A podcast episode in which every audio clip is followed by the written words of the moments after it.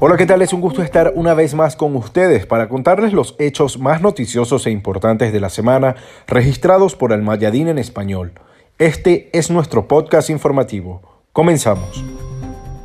Iniciamos contándoles que el mundo árabe está atento con la situación política en Jordania, donde se ha realizado una campaña masiva de arrestos. Según una escueta información de la agencia oficial de noticias jordana Petra, Ibrahim Awahdallah, ex asesor del rey Abdallah II y ex ministro de Finanzas, fue detenido junto a Sharif Hassan bin Said, un miembro de la familia real, por razones de seguridad.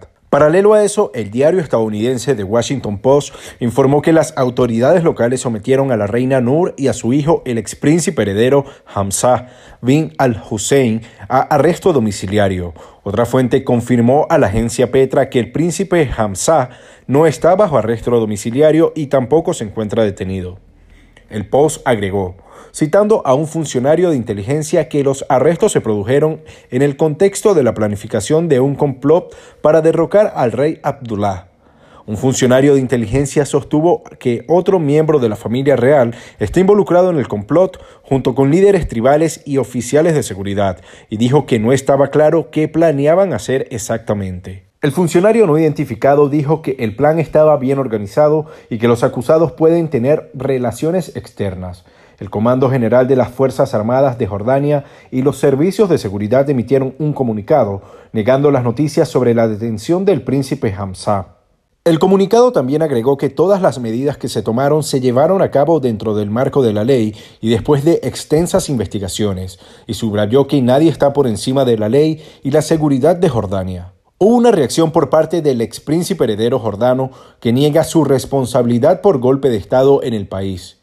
Dijo estar bajo arresto domiciliario, según un video emitido a las redes sociales y que no tiene ninguna relación o responsabilidad con el golpe de Estado en el país, y se sorprendió que sus críticas a las políticas en Jordania llevaran a su detención y al arresto de su guardia personal. Agregó que el jefe de Estado Mayor del Ejército lo visitó y le dijo que se quedara en su casa y no contactara a nadie. También dijo que le habían cortado las comunicaciones.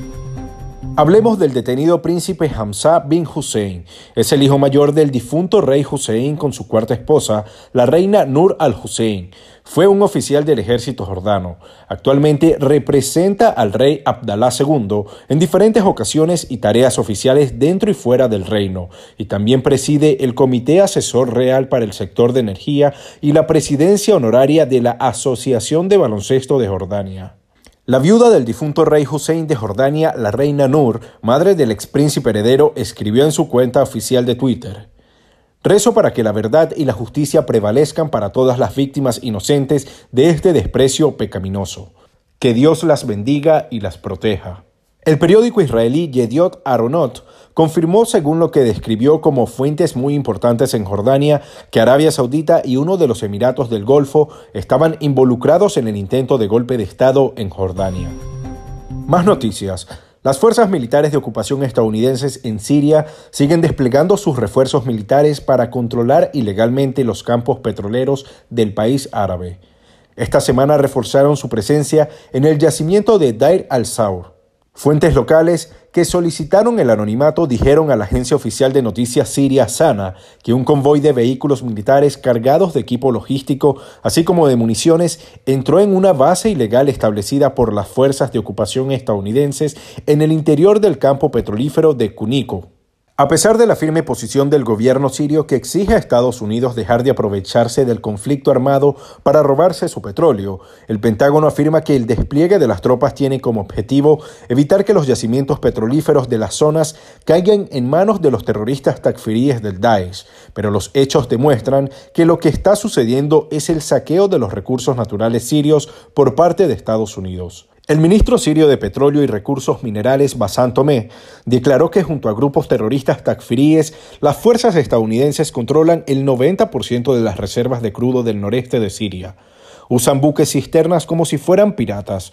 Informó que el coste de los daños directos e indirectos al sector petrolero asciende a más de 92 mil millones de dólares. Otro hecho. La agencia de noticias iraquí ANI informó que el subdirector de inteligencia militar del ministro de Defensa, el general de brigada Said al-Maksousi, sobrevivió a un intento de asesinato cerca del puente Diyala al sur de Bagdad. El canal Al-Sumaria News dijo que tres autos atacaron el vehículo del general Brigada cuando regresaba de la gobernación de Wasit.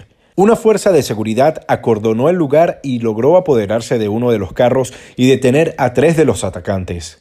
Ese no es un hecho aislado. En marzo pasado, hombres armados asesinaron a un oficial de servicio de inteligencia iraquí en un ataque al oeste de Bagdad. El fin de semana, el corresponsal de Al-Mayadin en Irak informó que dos cohetes cayeron en las cercanías de la base de la Fuerza Aérea Balad, al sur de Tikrit, centro de la gobernación de Salah al-Din.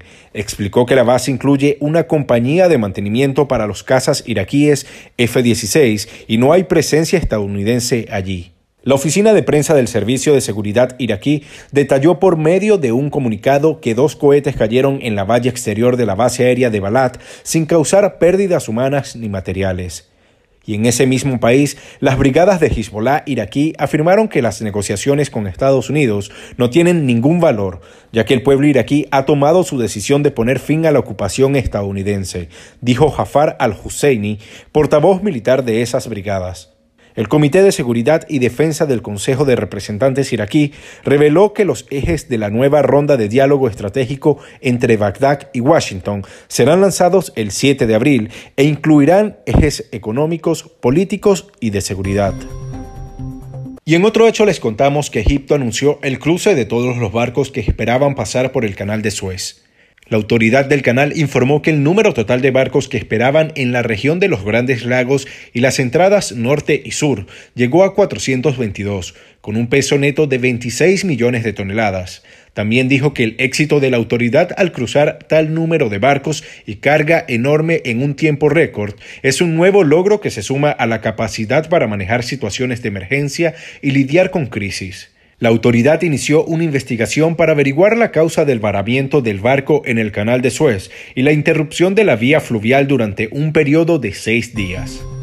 Y en relación al acuerdo nuclear, el ministro de Relaciones Exteriores iraní afirmó que rechaza la propuesta estadounidense de levantar paso a paso las sanciones, dejando claro que la suspensión de las medidas compensatorias iraníes sobre el desarrollo de su potencial nuclear será después de que se levanten todas las sanciones.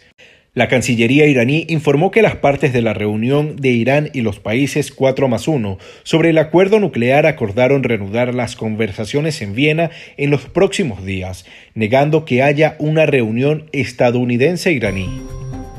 Llegamos al final. Este es el podcast de Almayadina en español. Recuerde que los detalles de estas y otras informaciones usted las encuentra en nuestro sitio web y en nuestras redes sociales. Hasta la próxima.